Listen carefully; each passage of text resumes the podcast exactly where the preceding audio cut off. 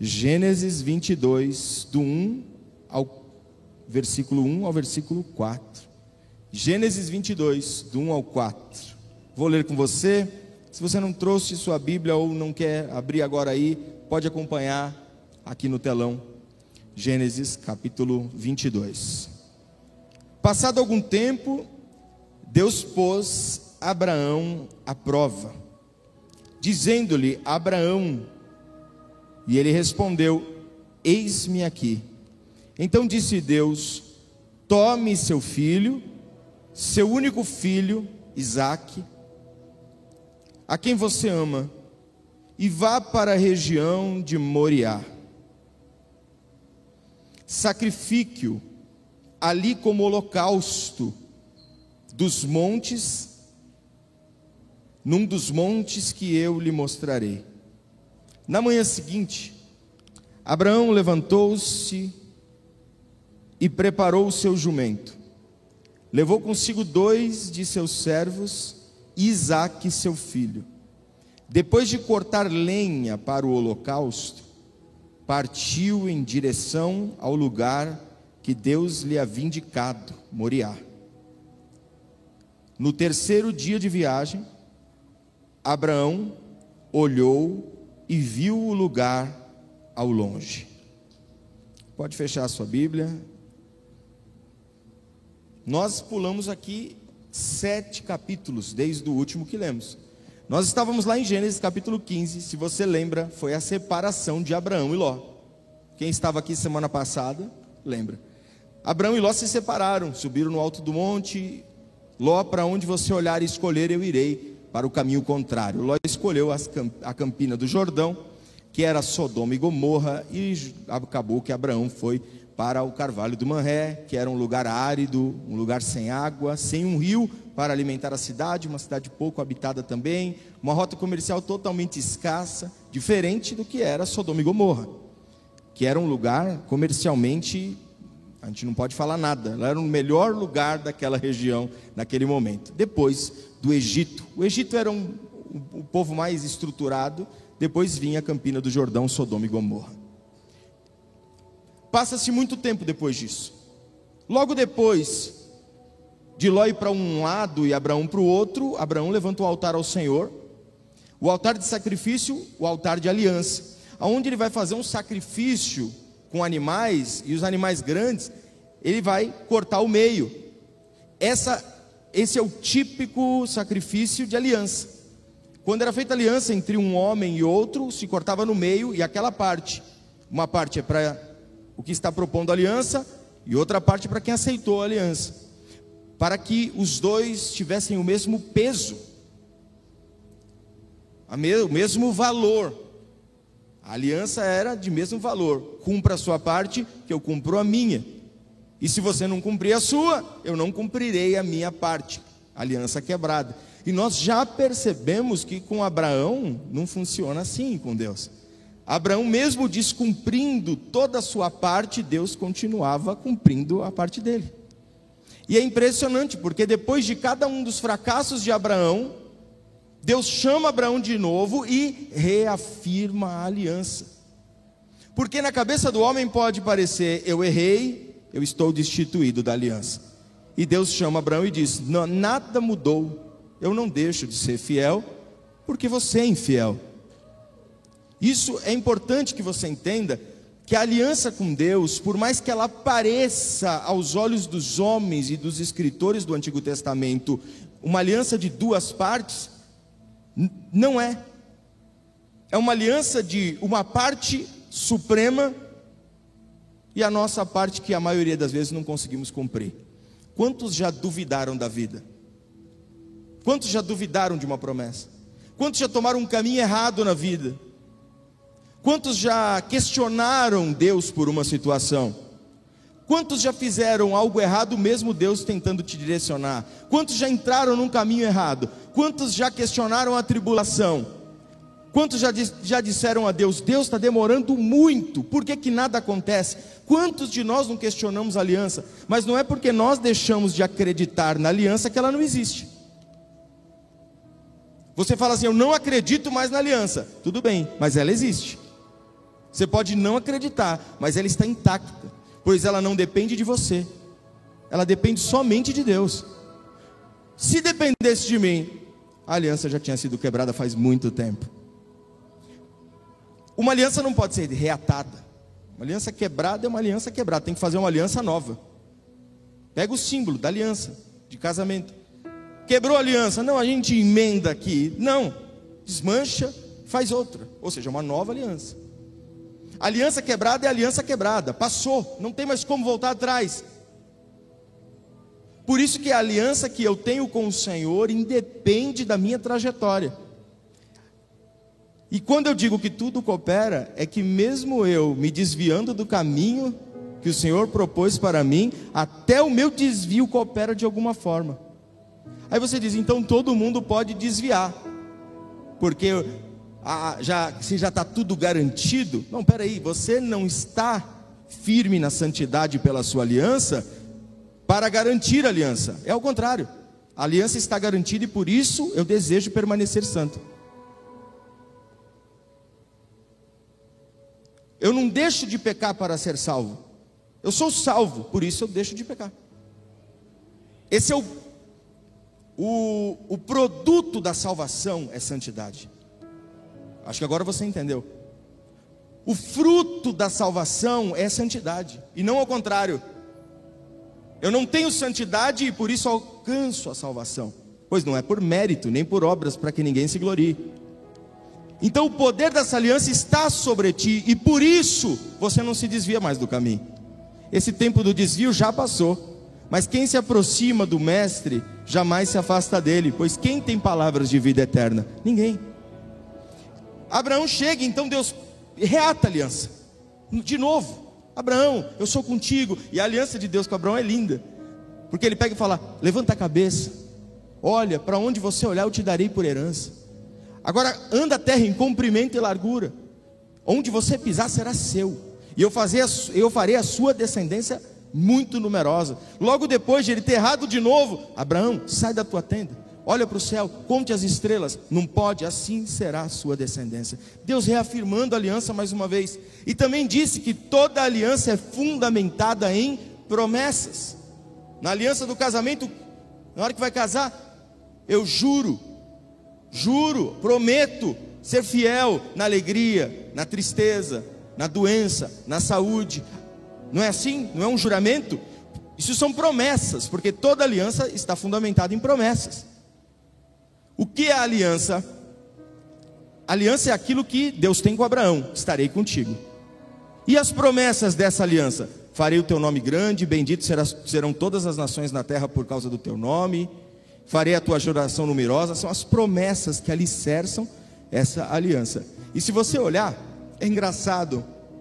Espera um minuto. É engraçado e incrível Farei o teu nome conhecido por toda a terra. Abraão não tem poder para fazer isso. Farei a tua geração numerosa. Nem Abraão e nem Sara podiam mais ter filho. Também não depende de Abraão. Te darei todas as terras por herança.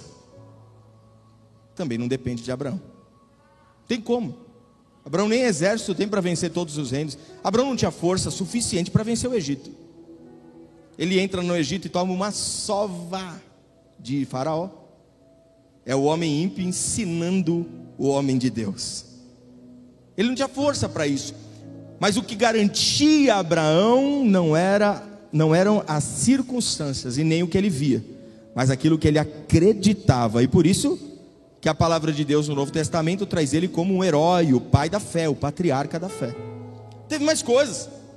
Passando o tempo, já faziam 10 anos que Abraão estava nessa peleja de entra no Egito, sai do Egito, volta para o Negueb, vai lá, sacrifica ao Senhor e eu te farei próspero e te darei muitos filhos. Até que chega uma hora que Sara se invoca completamente, olha Abraão e diz: Abraão, toma uma serva minha, Agar, aquela que você pegou lá no Egito, e agora tem um filho com ela. Pelo menos você vai ter um filho.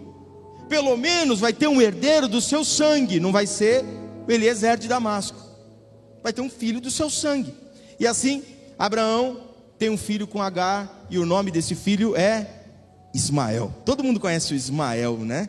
E muitas vezes até, olha, eu já vi muitas pregações falando sobre Ismael. Ismael é ruim, Ismael é isso. Mas é impressionante, porque Agar, ela começou a ser pressionada por Sara e ela foge para o meio do deserto. E Deus vê ela no meio do deserto e manda ela voltar. E diz para ela: Farei do, o nome do teu filho grande. Ele, a geração dele será muito numerosa. É isso que Deus promete para ela. A mesma promessa de Abraão promete para ela. Eu fiquei impressionante. E aí a Agar fala uma frase que tem numa música que eu amo. Ela diz: Tu és o Deus que me vê. Tu és o Deus que me vê no oculto, no secreto. E realmente é. Passado o tempo, o menino cresce. Abraão ora pelo livramento de Ló porque Sodoma e Gomorra ia ser destruída. E é incrível esse texto também. Nós vamos falar mais sobre isso depois. Eu estou gravando um material com mais conteúdo, porque não tem como falar tudo aqui na igreja. Mas é impressionante que Abraão fica. E se tem 100 justos? O Senhor também destruiria. E 50 justos? Senhor, e 10 justos? Abraão fala logo, né? Ele ficou lá trocando ideia com Deus. Eu imagino Deus parado, paciente esperando, olhando. Ele, e se tiver um justo só? Não, não destruirei, Abraão. Então livra o meu sobrinho Ló. E Deus livrou Ló por causa da oração de Abraão. Sodoma e Gomorra foi, de, foi destruída, realmente foi destruída, foi acabada, aniquilada.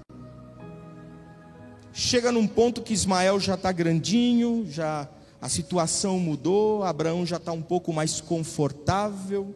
Nós temos também algumas outras coisas. Sodoma e Gomorra, que era, que era um povo muito grande, muito forte, foi destruída. A rota comercial muda e começa a passar pelo lado de onde Abraão estava. Olha só, as mudanças geográficas começam a acontecer completamente. Ninguém mais queria ir para Sodoma e Gomorra. E a região onde Abraão estava começou a ser habitada. E Abraão começa a ser como um governador ali um homem que administrava terras, servos, outros povos, pessoas que se agregavam agora à fé de Abraão, ao Deus de Abraão, sacrificava ao Deus de Abraão, mas mesmo com tudo isso, possuindo muitas terras, tendo já um exército, fazendo aliança com os reis poderosos, alianças de paz, ainda assim Abraão não tinha um filho da promessa, e ele ainda assim se sentia vazio. Porém, quando chega lá, Abraão tem 99 anos, diz assim: 99 anos. Eu quero que você fale com mais a boca mais cheia, porque 99 anos não é qualquer um que completa, mas ainda está sem filho. Abraão, ele até, a Bíblia deixa meio que, ela meio que censura as conversas de Sara e de Abraão, mas está mais do que claro que Abraão se olhava na sexualidade e falava: Eu já tenho 99 anos, já não dá mais. Cadê a promessa aqui da minha geração? Está aí Ismael, então, Senhor, dê, dê tudo para ele, dê a minha.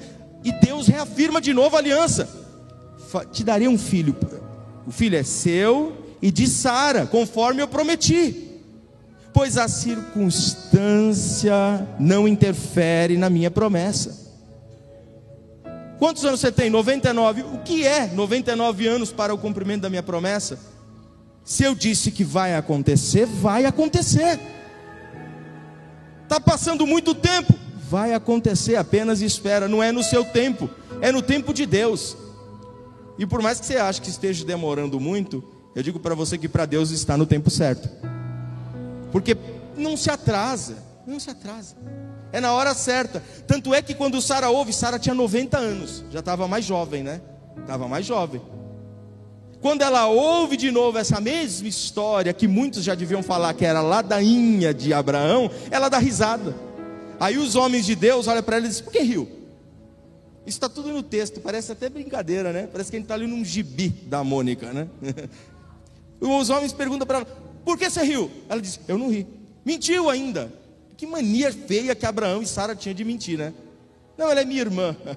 Duas vezes. Ela é minha irmã. E aí, você riu? Não, eu não ri. Não, é lógico que você riu, a gente viu. Não, eu não ri.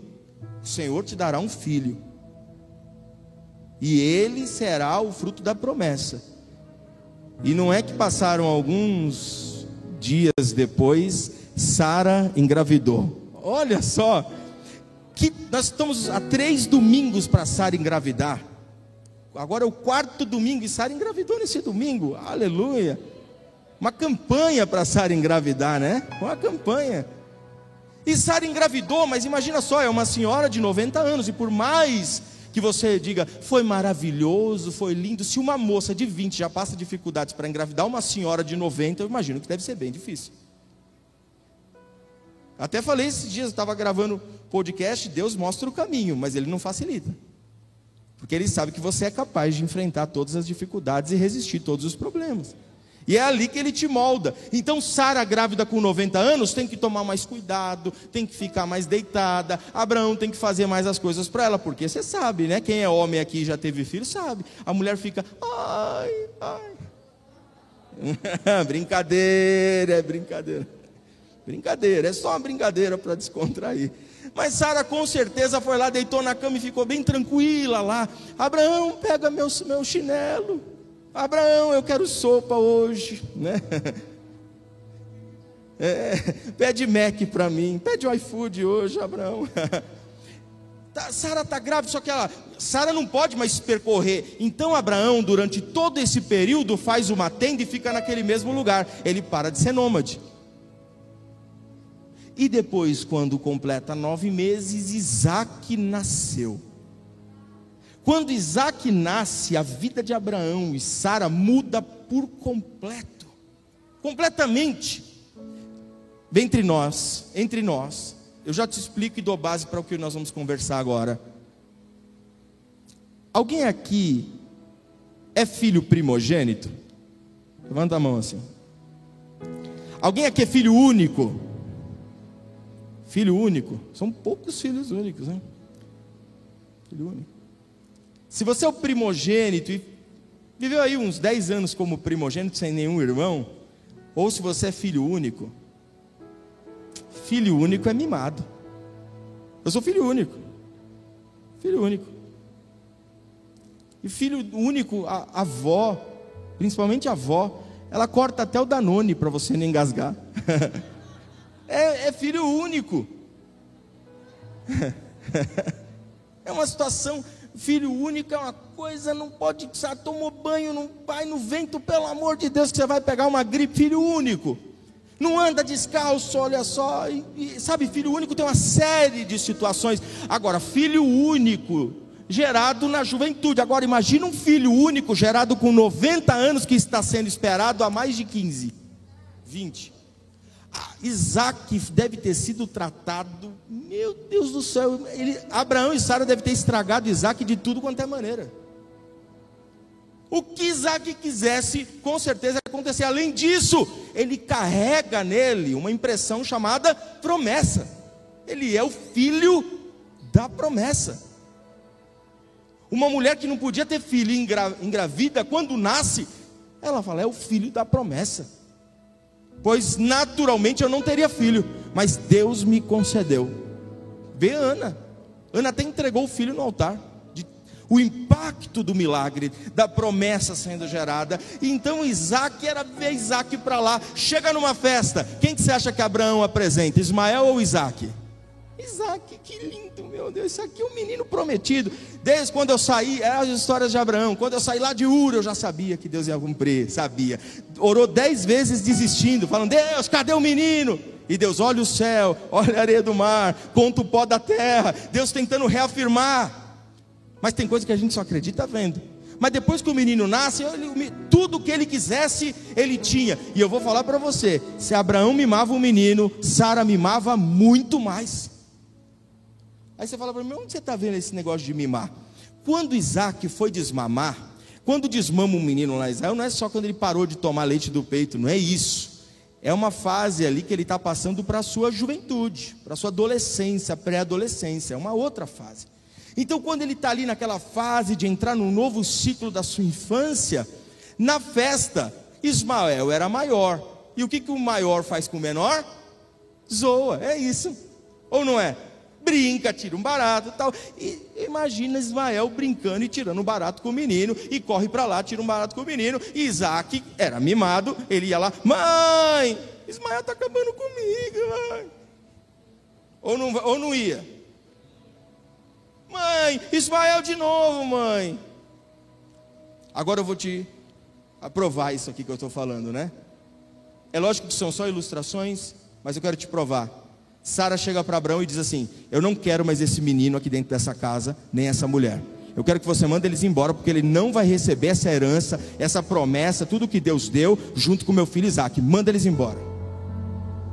Está aprovado. Sara super protegia Isaac a todo custo, a ponto de mandar uma mulher que não pediu para engravidar e de um filho que não pediu para nascer embora para o meio do deserto para morrer no deserto, só para salvar Isaac. Você acredita nisso? Isaac é intocável, então manda essa mulher embora, manda esse menino embora. Isaac não pode chorar. Pô, Isaac está chorando por causa desse menino de novo, por causa desse bastardo. Manda eles embora, mas eles vão morrer. Eu não estou nem aí para eles, eu quero Isaac. Isaac é a promessa. Esses outros aí não são nada. Isso é uma escrava. E esse aí é um bastardo. Abraão fica extremamente conflito para você ver mais um problema em Abraão aí, porque o conflito dele é, que ele, dele é que ele duvidou em dois pensamentos. Olha que triste. E é o pai da fé. Duvidou, ai, será que eu mando aí? Deus chama Abraão e diz assim: manda, pode mandar que eu cuido deles. Pode mandar que eu cuido de, de Agar e de Ismael. E não é que Abraão junta um pouquinho de água, um pouquinho de pão e dá para os dois, sabendo que eles iam morrer no meio do deserto. E eles vão embora. Tudo porque um menino mais velho estava brincando com um menino mais novo. Mimava, protegia, Abraão não sacrificava mais regularmente, tudo mudou e tudo gira em torno de Isaac, porque Isaac é a promessa, Isaac é tudo que a gente tem, Isaac é a nossa vida, Isaac é isso. Até que no capítulo 22, Deus chama Abraão e disse: Dá Isaac para mim, pois eu quero ele como sacrifício. Entrega o seu tudo para mim agora. Ele não é o seu tudo, ele não é a promessa. Entrega ele para mim agora. Porque eu quero. Eu quero Isaac. Agora, eu vou te fazer aqui uma questão que você precisa entender isso. Se hoje chegasse alguém que falasse, sacrifica o seu filho para Deus porque ele está pedindo, eu colocava a mão na cabeça na hora e repreendia o demônio. Na hora, sai Satanás daqui, essa vida dessa pessoa. Aí você fala, por que, que Deus pediu isso? Desde a época, dentro da cultura, já era algo horrendo. Deus pediu algo fora do padrão moral, social. Deus pediu algo que está além da compreensão humana. Algo, como que eu posso dizer? Eu não tenho palavras para te falar o que Deus pediu. Deus pediu exatamente porque Ele está trabalhando neste ponto. E é algo que nós muitas vezes não entendemos. E é aqui que eu trago para você uma pergunta com certeza você já se questionou o porquê das tribulações. Todos já se questionaram. Por que se o Senhor é tão poderoso, por que, que Ele não me livra de todas as tribulações? Acho que você já deve ter feito essa pergunta. Se o Senhor tem poder para transformar minha vida assim, por que, que eu passo tantas provações e demora tanto tempo? Abraão deu um seu filho, seu único filho, em sacrifício para mim. Eu te mostrarei o um monte, o nome do monte é Moriá. Você vai caminhar até lá com seu filho e vai degolar o seu filho. Essa palavra é pesada, mas é verdade. Foi isso que ele disse. Degolar como um cordeiro. Como você faz com um cordeiro, você vai fazer com Isaac. Abraão, sem mesmo duvidar ou questionar Deus, ele aceitou o pedido que era fora do raciocínio humano, fora do raciocínio de qualquer cultura. Se hoje você chegar e contar uma história dessa, na China com certeza vão olhar você com maus olhos em qualquer sociedade, seja ela comunista ou não, vão olhar você com maus olhos, vão olhar você e falar: nossa, essa história é horrenda. E realmente é isso que Deus colocou Abraão e Isaac no ponto mais tribuloso da vida deles, que eles nunca tinham vivido antes. Se você acha que a decisão de Abraão de sair da sua parentela era difícil, você não tinha visto essa. Abraão, sai com teu filho pela manhã e você vai sacrificar ele para mim. Abraão, sem duvidar, decide cumprir o chamado de Deus. Aí você diz, por que que Abraão aceitou isso? Hebreus nos explica isso. Hebreus capítulo 11, verso 17 a 19 diz assim: Pela fé, Abraão, quando Deus o pôs à prova, marca aqui, o pôs em tribulação, ofereceu Isaac como sacrifício. Aquele que havia recebido as promessas estava a ponto de sacrificar o seu único filho. Embora Deus lhe tivesse dito por meio de Isaac, a sua descendência será considerada.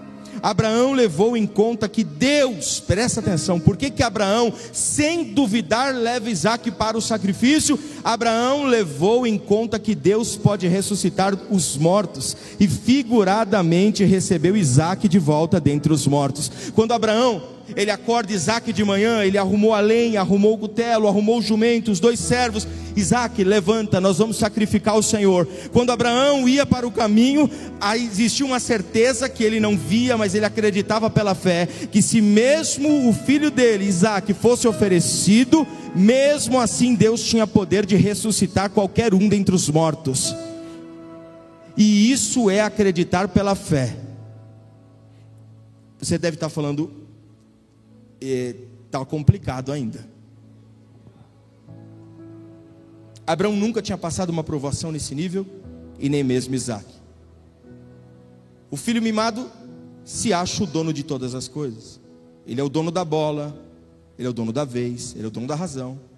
Verdade. Filho mimado, muito mais. E imagina um filho que duas pessoas foram mandadas embora da casa só para não zoar ele. Imagina como ele se sentia. Você imagina qual que era o emocional de Isaac um emocional totalmente soberbo. Eu sou mandaram Agar Ismael embora por minha causa. Pois eu sou a promessa. Olha isso. Sabe o que é isso? Esse trauma ele é gerado por muitas igrejas neopentecostais. É verdade. Aquilo que se chama de igreja do Senhor, mas na verdade não é igreja do Senhor. E por que, que eu digo isso?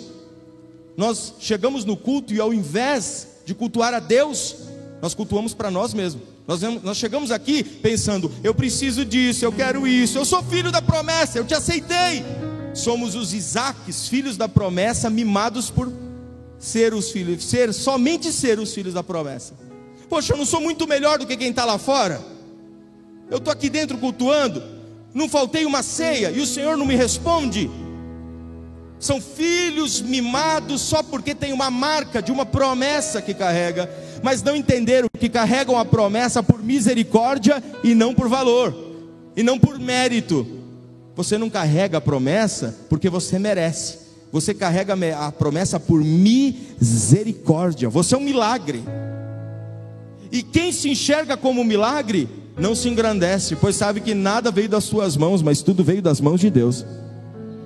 Mas nós chegamos aqui e essas igrejas inflam o ego de muitos, e aí eles ficam detonados emocionalmente, chegam na igreja e a única coisa que eles querem é ouvir o que Deus tem para ele, que Deus vai dar uma vitória daqui a pouco, que Deus vai fazer a conta dele ficar cheia de dinheiro. É isso que eles querem ouvir. Querem ouvir que Deus vai curar ele agora, nesse instante momento, neste exato momento. Querem ouvir que Deus vai preparar um namorado, uma namorada que já está preparando, que já está logo ali, e isso vai inflando o ego do Isaac, o filho da promessa, dos milhares de Isaques que estão cultuando neste exato momento em igrejas apenas para receber presentes de Deus, mas jamais para ser tratado, transformado, jamais para ser sacrifício.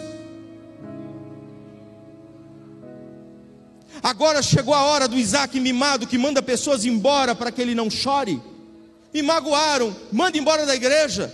Aí o pastor vai lá e fala: É a promessa, eu vou mandar embora então me deixaram triste, estou abatido por causa de tal pessoa, porque eu fiz isso e ninguém cumpriu com a sua parte. O único que cumpre todas as promessas é Deus, o homem é falho e passivo de inconfiança. Se você confiou, assuma sua responsabilidade, eu errei. Mas não, nós somos Isaac, o filho da promessa intocável, que se Ismael começa a encher muito as paciências, manda embora para morrer lá no mundo. E muita gente, ó, vai sendo tirada da igreja. Muita gente que vai pregando a verdade vai sendo tirada das rotas, vai sendo chamado de herege. Por quê? Porque Isaac não pode chorar, Isaac não pode ser corrigido, Isaac não pode passar tribulação, não pode faltar nada para Isaac, porque ele é especial. Especial para quem? Ele só é especial porque Deus selou ele. E esse especial não o torna melhor do que ninguém, porque Deus selou ele e muitos outros milhares de Isaques quantos outros milhares de Isaac? A história contada a nós é a dos hebreus, e quantos outros, muitos, no livro de Naum você vai ver, de Amós você vai ver isso. Deus falando, você acha que vocês são o povo eleito? Eu livrei muitos outros povos pela força do meu braço, que vocês nem sabem. Eu estou com todos os povos da terra, não só com vocês. Ah, é filho de Abraão, ah, é da descendência de Levi. Não é nada, não é nada, nada além do que um filho comum deste mundo. Eu livro quem eu quero, do reino que eu quero, nascido onde, onde nascer, da mãe que tiver, pode até a mãe e o pai abandonar, eu livro também, eu amo também. Você tem que entender, você tem que entender que nós não somos especiais mais do que ninguém. Nós somos igual a todo mundo. Igual a todo mundo. E lá Abraão acorda Isaac. O episódio mais traumático da história do pai e do filho. E lá vão três dias de caminhada. Caminhada em silêncio. Caminhada tribulosa. Caminhada de dificuldade, de aflição, de dor, de angústia. Silêncio. Ninguém fala nada. Você vê que não tem diálogo. Nem Isaac fala, nem Abraão fala. Ninguém quer falar sobre o assunto. Isso me faz lembrar dos nossos dias de tribulação que muitas vezes choramos nos dias de tribulação. E nós não entendemos. Senhor, mas se eu, se eu tenho uma promessa, por que, que eu tenho que passar tudo isso? Por que, que eu tenho que passar por essa situação tão traumática? Por que, que a minha história desde a minha infância ela é tão traumática? Por que, que eu vivi tudo isso? É o caminho de Abraão e Isaac até Moriá é um momento traumático, é o um momento que aquele filho que se sente mais que todo mundo começa a perceber que ele não é nada. No meio do caminho, esse filho olha, olha o seu pai Abraão e diz: Pai, estou vendo o cutelo, estou vendo a lenha, tem fogo, mas cadê o sacrifício? Menino notou. Ele notou, ele falou: tem alguma coisa errada. Quando Abraão foi sacrificar, ele disse para os dois servos: fiquem aí, porque nós vamos sacrificar e já voltamos. Isaac está subindo, Isaac e Abraão, só os dois. Um dos dois tem que ser o cordeiro, um dos dois tem que ser o sacrifício, porque o certo era carregar o sacrifício de casa, porque o sacrifício é alguém que você viu nascer, é uma ovelha que você viu nascer, que você alimentou, que você viu crescer, e agora você leva ela para sacrificar. Sacrifício é cuidado, sacrifício é gerado, porque senão não é sacrifício, é compra. Sacrifício é algo que você se sacrificou para fazer crescer, cuidou da melhor forma possível, até sapatinho vai nas ovelhas. Isaac era o sacrifício perfeito. Na hora que ele olha essa situação, Isaac pergunta: Estou vendo tudo, mas o sacrifício não. E a resposta de Abraão é a mais angustiada possível, mas pela fé: Deus proverá o cordeiro. A todo aquele daquela altivez de eu sou a promessa, Deus estava dando a resposta. Quando eles chegam em Moriá,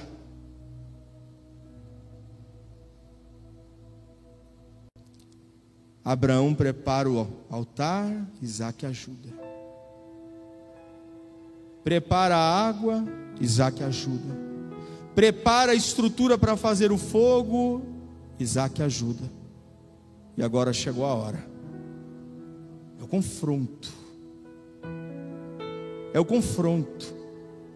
É a hora que Deus, Deus diz: Eu não dependo de você para cumprir as minhas promessas. É hora que Deus olha para os seus filhos, Isaac, e diz para eles: Você não é mais especial do que ninguém, você é igual a todo mundo. Você pode ser sacrificado aqui, eu levanto outros, milhares de Isaques que estão dispostos. O Isaac que saiu de casa, que mandou Ismael embora e Agar embora, agora está deitado na mesa de sacrifício, vendo que ele não é nada, absolutamente nada. Que a história dele começa quando Deus quer e termina quando Deus quer. Ele começa a entender que o Deus de Abraão está acima de todas as coisas acima da família, acima das leis naturais, da moral, da ética, acima de tudo, e que aquele filho mimado agora sofre um trauma familiar, um trauma existencial, a ponto de agora ele vai morrer. Peraí, vão me matar, acabou a minha vida aqui, é isso mesmo? É, é isso. Mas aí vai, Deus não vai cumprir? Não, Deus não depende de você para cumprir nada, pois se ele dependesse, não iria se cumprir. Mas como ele não depende, se cumpre. Isaac está naquele momento de confronto. Agora você é sacrifício e nada mais. E sacrifício não tem voz, sacrifício não tem opinião, sacrifício agora ele é manipulado por alguém que está oferecendo, não é nada. Quem está no altar já entendeu, não é nada, porque a única coisa que ele serve para ser naquele momento é sacrifício. Uma ovelha criada desde pequena, não se tira lã, não se toma carne, não se toma leite, não tu pega nada dessa ovelha, nada, absolutamente nada. Ela não serve para nada além de ser sacrifício. Isaac, você foi criado para isso, para ser sacrifício. E naquele momento ele ainda duvidando, eu imagino aquele episódio de tribulação, é exatamente o episódio de tribulação das nossas vidas. Você disse, Senhor, por que eu nasci com ventre estéreo? Por que eu estou vivendo dessa maneira? Por que, que o Senhor não me dá filhos? Por que, que o Senhor não unge a minha madre e abre a minha madre para que eu possa ter mais filhos? E Deus não responde. É o episódio traumático da sua história. Mas chega uma hora, um ponto final, que é onde ele transforma o seu caráter através do altar de sacrifício, e é a hora que ele abre a madre, como abriu da minha mãe. Você é estéreo até o sacrifício. Mas quando você morre, nasce de novo. Alguém já me entendeu? Quando você morre em sacrifício, como sacrifício vivo no altar, tudo se faz novo. Abraão nunca mais seria o mesmo, Isaac nunca mais seria o mesmo. Abraão pega o cutelo, levanta o cutelo lá no alto, e quando ele vai descer, o anjo, com letra maiúscula, aqui isso quer dizer a presença do próprio Deus, é, é o próprio Cristo nas Escrituras. Abraão não mate o menino, eu já entendi, eu já entendi, está a sua prova aí. Já entendi, eu não quero que você sacrifique o menino, eu já entendi, mas naquele momento algo morreu. O orgulho de Isaac já não existe mais, acabou o orgulho. Que orgulho que ele vai ter agora? Quando ele chegar em casa, mãe, manda embora. Você acha que ele vai mandar uma nova Agar embora? Um novo Ismael embora? Isaac nunca mais será o mesmo, pois ele já percebeu que ele não é nada além de um sacrifício. Não, Abraão, não mate o menino. Isaac muda de tal forma naquele episódio Sabe quando alguém diz o Deus de Abraão, de Isaac e de Jacó? É escrito de uma outra maneira. Gênesis 31, 42. Se o Deus de meu pai, olha só, o Deus de Abraão, o temor de Isaac, não é o Deus de Abraão, Deus de Isaac e Deus de Jacó. É o Deus de Abraão e o temor de Isaac. Isaac, naquele momento, gerou temor de Deus. Sabe o que é temência? Temência não é medo, pois o medo se origina na angústia, o medo se origina no mal, o medo se origina no ferimento, na traição, é ali que se origina o medo. Mas o temor se origina no amor. O temor não se origina no medo. O temor se origina no amor, que é quando eu olho o meu avô e ele diz: "Filho, não faça isso". E eu temo a palavra dele. Eu falo: "Não, a palavra dele é séria, porque ele quer o meu melhor". tememos quem quer o nosso melhor, temos medo de quem quer o nosso pior. É o Deus de Isaac, e o, é o Deus de Abraão, e o temor de Isaac. A partir dali, Isaac temeu a Deus. São as nossas tribulações que nos levam ao altar de sacrifício. E é exatamente as tribulações da nossa vida, os dias mais difíceis da nossa história, que nos aproximamos do altar e percebemos que nós não somos nada além do que um sacrifício no altar. E é ali, naquele momento, onde nós não vemos mais saída para nossa família, para uma doença, vê que esse mundo é mau, as injustiças, é naquele altar que a gente vê que nós só servimos para ser sacrifício diante de Deus, e ali adquirimos temor do Senhor. Por quê? Porque sabemos que quando Ele diz para nós algumas palavras, aquilo são palavras de vida eterna, e isso transforma o nosso interior. Começamos a temer o nosso Senhor, porque percebemos que sem Ele nós não sobrevivemos.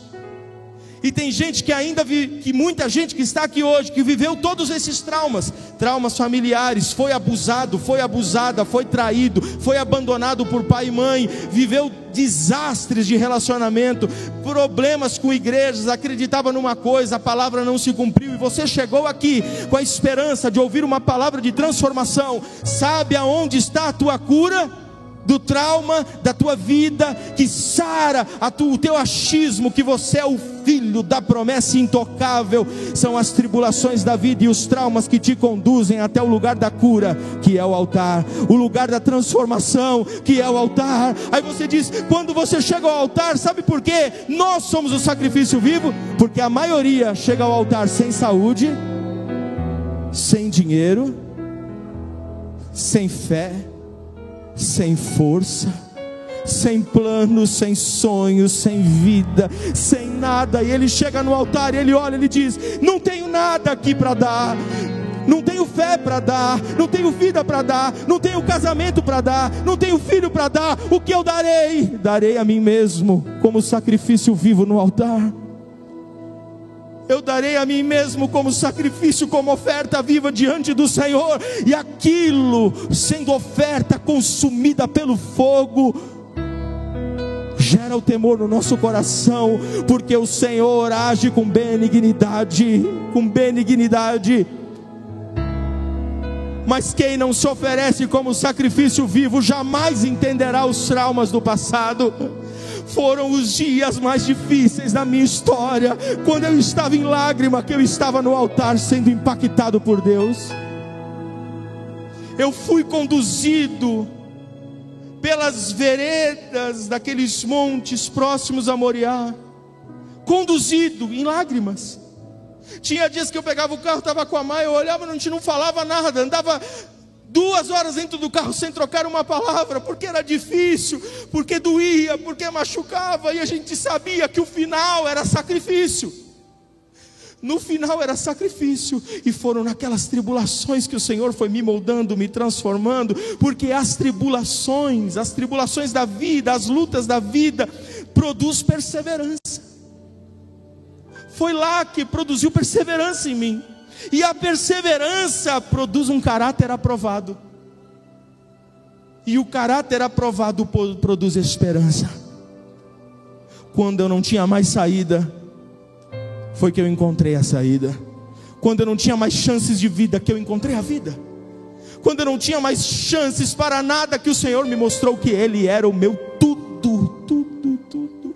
E quando você entende isso, o sacrifício está em se compreendeu, o sacrifício se entendeu como gente, ele já entendeu que a promessa está nele por misericórdia e nada mais. Quando ele compreendeu, Abraão olha para o lado, tinha um cordeiro preso nos arbustos, porque quem compreende que é sacrifício, vê o cordeiro. Quem compreende que não é nada além de sacrifício vivo diante do Senhor, vê o cordeiro. Deus proveu para si o cordeiro, e foi exatamente esse cordeiro que não reclamou, ovelha muda que foi para o matadouro. Ali Abraão pega, agora imagina o bálsamo, imagina a cura. É o que eu senti quando eu encontrei as palavras de vida eterna Quando eu pescando na beira do barco, não pegando nada, eu encontrei Jesus e ele subiu no meu barco. Quando eu encontrei Jesus nessa caminhada, luta difícil da vida, em meio morte, destruição, dificuldades, orações que pareciam não estar sendo respondidas. Quando eu levantei a cabeça, Deus disse: Para, já entendi, é sacrifício vivo. Deus proveu para si o cordeiro. Agora imagina como Abraão e Isaac prepararam esse cordeiro para ser entregue a Deus. O mesmo menino que pediu para ir embora, Agar e Ismael, agora tem uma aliança nova com seu pai. Agora ele conheceu a Deus, ele entendeu o que é se entregar totalmente. Mas sabe por que muita gente continua traumatizado? Porque não se ofereceu como sacrifício vivo e o meu convite para você hoje, fechando essa palavra, fechando essa série de mensagens e dizendo para você que Deus vai cuidar de você, Deus vai cuidar da sua família. Se entrega como sacrifício vivo hoje diante do Senhor, pois quem se entrega nasce de novo para uma nova vida em Cristo Jesus. Quem crê nisso, dá um prato de júbilo ao Senhor.